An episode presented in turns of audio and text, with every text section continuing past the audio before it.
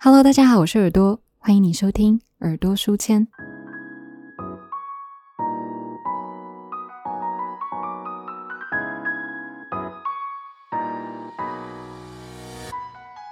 今天我们就来继续介绍由皮克斯的创办人，他叫做 Ed Catmull，他所撰写的一本书叫做《创意电力公司》。上一集我们主要是聚焦在介绍皮克斯的历史，包括这家公司成立的过程是什么，他们曾经经历过什么样的挑战、什么样的困难，以及贾伯斯 （Steve Jobs） 他在皮克斯的历史上曾经下过哪些关键的决定。这是上一集的内容。今天我们就来介绍皮克斯的公司文化是什么样的原则、什么样的价值观，使皮克斯这家公司可以持续维持他们的创作能量。这是今天介绍的主轴。那在今天的节目当中，我还是一样以故事的方法来介绍，因为我想一家公司它出现某个文化的过程是这样子的：通常是他们先碰到某个争议事件，而这个争议事件迫使他们在不同的价值之间去做取舍。例如是要拉稳老的客户，还是要拓展新的客源？是要聘请一个野心勃勃的员工，还是要找一个稳定性高的职员就好了？这个就是在不同的价值之间去做选择，在做完选择以后，公司会凝聚出某个隐性的共识，而这个隐性的共识又会进一步的塑造出公司内部的某个共同行为，这种共同行为就叫做文化。好，我们回到这本书。所以今天介绍的三个故事，就是当初触发皮克斯做选择、做出价值取舍的那些事件。那我想讲完这些事件以后，再进一步的去延伸介绍这家公司有什么样的文化，嗯，会脉络上会比较完整，也比较有说服力。这个是大家今天会听到的内容。好，那我们就来进入今天的主题吧。今天要来跟大家介绍的第一个故事呢，是关于一张桌子。很久以前，在皮克斯的总部有一个会议室，因为这一间会议室它是在西边的第一间，所以大家就叫它 Was One。Was One 有一张桌子，是当初贾布斯觉得很漂亮、很有质感，就把它买下来的。那这张桌子很细很长，就是那一种会出现在《美女与野兽》电影里面的那一种长桌，最左边的人说话，最右边的人可能会听不到的那一种。多年来，他们就绕着这张桌子在开会，那也不觉得有什么样的问题。直到有一天，Wasman 因为设备的关系没有办法正常使用，所以作者 Ed 就跟他的其他同事挪到另外一个比较小间的会议室去开会。结果他发现，那一天开会的过程当中，一些平常比较沉默寡言，或者是不太敢表达自己意见的实习生或者是员工，突然变得比较勇于发言，比较敢表达自己的想法。那 Ad 回家以后，他就开始思考，说是什么样的原因让这些员工产生这样子的改变，好像解除封印一样。最后，他发现关键就在于 West One 的桌子。我们刚刚聊到说，West One 的桌子它是属于很细很长的那一种，最左边的人说话，最右边的人可能会听不清楚。意思是这张桌子本身就是一个沟通障碍。但是当时皮克斯并没有意识到这个问题，去换一张桌子。他们还为了这张桌子衍生出一套入座制度，为了确保当天的嗯开会的重要人士能够被每个人都听到，他们会安排重要的人坐在桌子的正中间，接着再按照不同的位阶往外发散去分配座位。那怕大家坐错位子会很尴尬，还会在桌子上面放名牌，点出这个位子是谁的，其他人不可以坐。如果是一个基层员工或是一个新进的实习生，他不会有名牌，他坐的位置也是大家都听不太到的，嗯，边边的角落。所以会都还没有开，大家就已经有意识、无意识的知道这一场会议的权力结构是什么，话语权的配置是什么。在这样子的状况下，坐在边边的人自然不会有动力去分享自己的看法。那反观那天 Ed 临时开会的小会议室，就没有这样子问题。一来，他们那一天使用的桌子是比较小的正方形的桌子，人与人之间的距离是够近的，听得到别人说的话，所以就没有沟通上面的障碍，这是第一点。再来是当天桌子上并没有任何预先放置的名牌，没有任何权力暗示在里面，所以拿掉了这些显性跟隐性的障碍以后，员工就变得比较敢跟老板说出自己内心的想法。那在 Ed 意识到桌子带来的影响以后呢，几天内他就把 Wise One 的长桌给换掉了。但是他们下一次开会的时候，放名牌的习惯还是在。其实就跟很多的习俗一样，就是说塑造习俗的时空背景都已经被换掉了。但是因为人下意识的一个惯性，即使这个举动已经没有太大的意义，人还是会继续进行这样子的行为。那在故事当中，在桌子上面放名牌就是这样子的例子。所以当天开会的时候，嗯，当天与会的这个导演他叫做 Andrew Stanton，啊，喜欢皮克斯的朋友应该对这个导演不陌生。他曾经指导过《海底总动员》跟《瓦力》。他当天就意识到说，诶，这个制度还在，但是其实他当初这个放名牌的制度是跟着桌子来的。那当桌子已经不在的时候，制度就没有存在的必要。所以他在当天就把大家桌子上面的名牌都盖起来，然后打散，说。我们再也不需要这个东西了。这个就是第一个故事。那不知道大家听完以后有什么样的想法？我来说说我的。嗯，皮克斯这家公司的原则就是拿掉一切的沟通障碍，因为他们是一家非常仰赖创意为生的公司。如果人与人之间没有办法精准的沟通，或者是没有办法放心的表达自己的观点，那他们的想法就没有办法互相叠加，也就不容易有突破性的创意蹦出来。所以皮克斯努力做的事情就是拿掉一切的沟通障碍，包括实体的，像是我们刚刚讲到的 West One 的桌子，或者是抽象的看不见的沟通障碍，像是权力、未结这种会让人不敢畅所欲言的障碍，他们都会拿掉。那进一步的也就衍生出这家公司大家都是平起平坐的公司文化。这个是第一个故事，关于一张桌子的故事。好，那我们来讲第二个。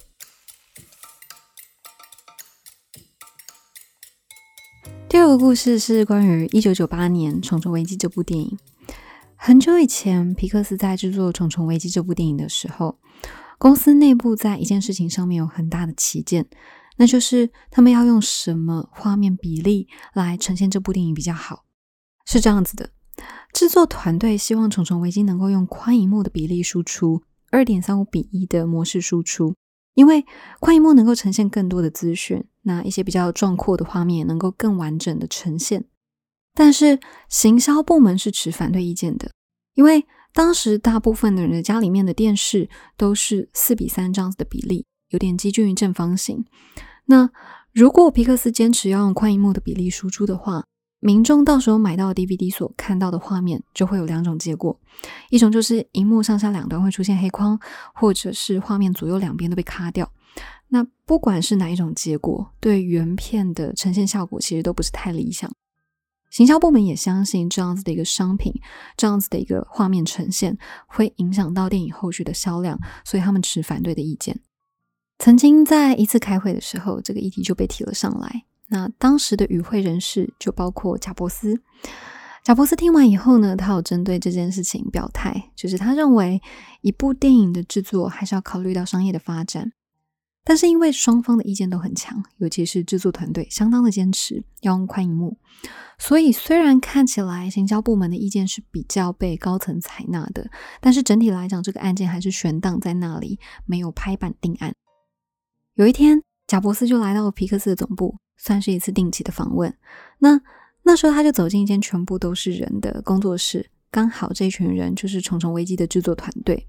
当时团队在做的事情是为一个场景做打光照明的模拟，左边在打光，右边就有一个荧幕的输出。结果贾伯斯发现，制作团队仍然是以二点三五比一宽银幕的方式在制作电影。那因为他不理解，所以他当时就说了一句，我就直接 quote 说里面说的话，就是。他觉得用宽银幕很愚蠢，他说了这样子的一句话，结果《重重危机》的美术总监听到了，就立刻反驳说，宽银幕是有它无可取代的艺术价值的，不只是它能够呈现更多的故事，带给观众很不一样的视觉感受，更重要的是，它可以让制作团队在气氛这一块有更多的发挥空间。例如一台失火坠落的飞机，好了，让它从最左边飞到最右边。荧幕如果不够宽的话，那种电影里面紧张的气氛就很容易被打断。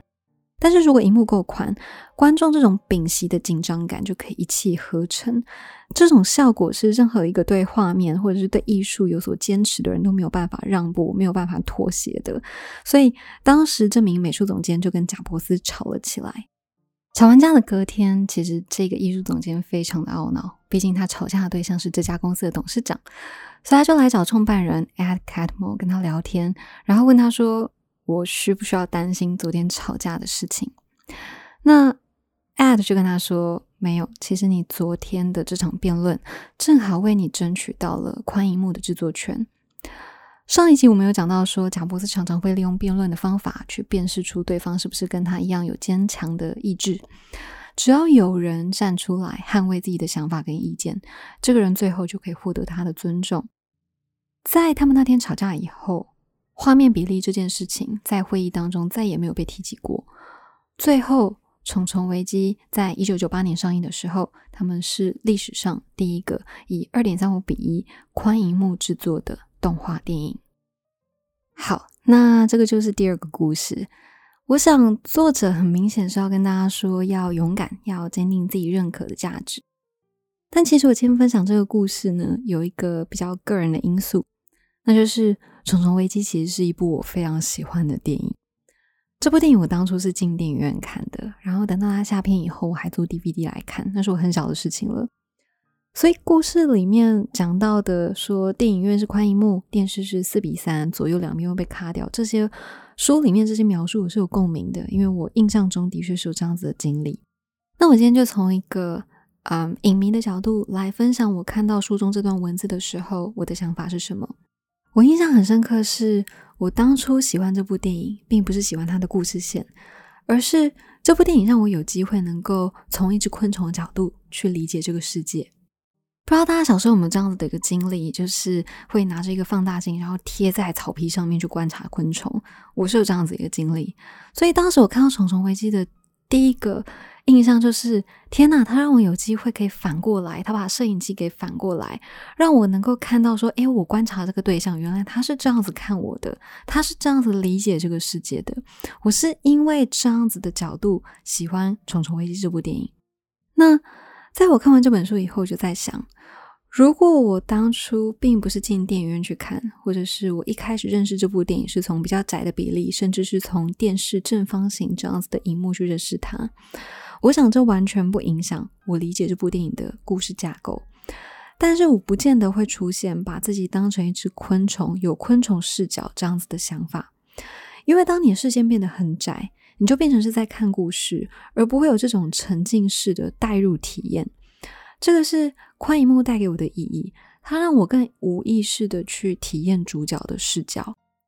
所以，其实我在看这个故事的时候，我是蛮感动的。就是多亏有这个美术总监的坚持，让我有一个美好的童年。好，那我们来聊聊最后一个故事。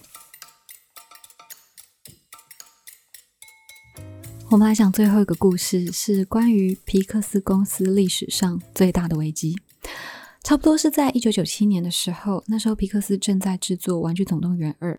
那已经制作的差不多了，像是故事都写完了，画面也都完成了，进入制作的尾声。就会有一天，他们的技术指导跟动画师对着荧幕在讨论某个画面的时候，突然发现眼前的胡迪的帽子不见了，接着是巴斯光年的头盔，接着他们身上的衣物，一直到周边的玩具，一直到整个背景，在几秒内全部消失在他们的荧幕当中。等到他们回过头来，才意识到是有人不小心对公司的系统档案按到 Shift Delete，按到彻底清除键。那他们当下就立刻打电话要求大家赶快把电脑电源给拔掉，希望能够拯救一些资料。但是都来不及了，差不多有九成他们花了两年时间制作的《玩具总动员二》就这样子消失了。本来他们想说没关系，我们有备份，结果没想到他们一直都没有备份到该备份的资料。过去他们并没有定期去检查备份系统的习惯，以至于究竟是什么时候这个系统没有在 function，他们也不知道，只知道所有的资料都不见了。那后来当天，他们就所有整个剧组三四十个人坐在会议室里面，每个人都被逼到了崩溃边缘，因为他们后来计算了一下，说好，如果我们今天认赔，把电影重新制作，他们发现到要三十个人力不眠不休一整年才可以赶出一样的进度。当下没有一个人想得出任何的办法。结果在这个时候，有一个女性员工突然说：“等等，我想我家里可能有备份。”是这样子的，这一名女性员工在六个月以前，她生下了一个宝宝。那为了照顾她的宝宝呢，皮克斯就让她 work from home，就让她在家里远距工作。那我也说不出来，我也不知道这个要算是很照顾员工呢，还是不照顾员工。但 anyway，她就有一段时间，她会固定把皮克斯的一些资料复制到她家里面。皮克斯也非常信任这一名员工。话说到一半，他就立刻手刀冲刺回家，开着他的车，然后小心翼翼的把当时还很笨重的四方形立方体的那个电脑，把它用棉被包起来，然后以最低的时速缓慢的开回公司，因为他要小心的保护这一台电脑。那回到公司，插上主机，确认大部分的档案都还在的时候，这时候大家才松下一口气。那后来，皮克斯有针对这个危机事件做检讨，他们列出了三个事情是要优先处理的。首先，你要想办法在最短的时间内恢复电影的进度；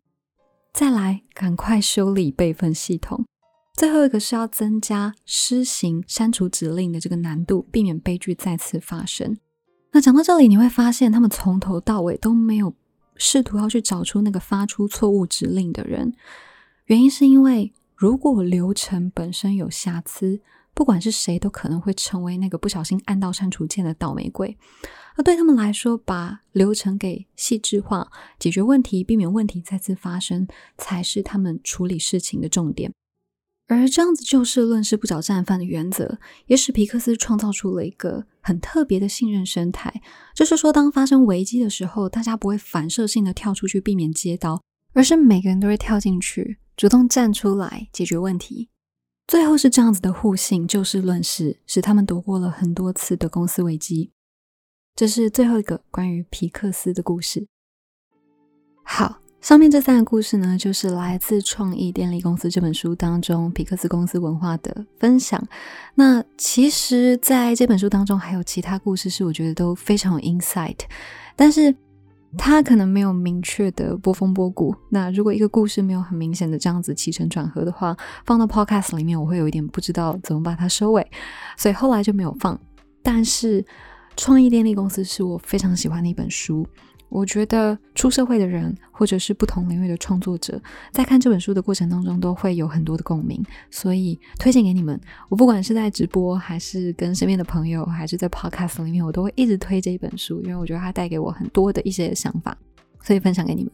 在今天节目尾声呢，还是要来供上一下自己的节目。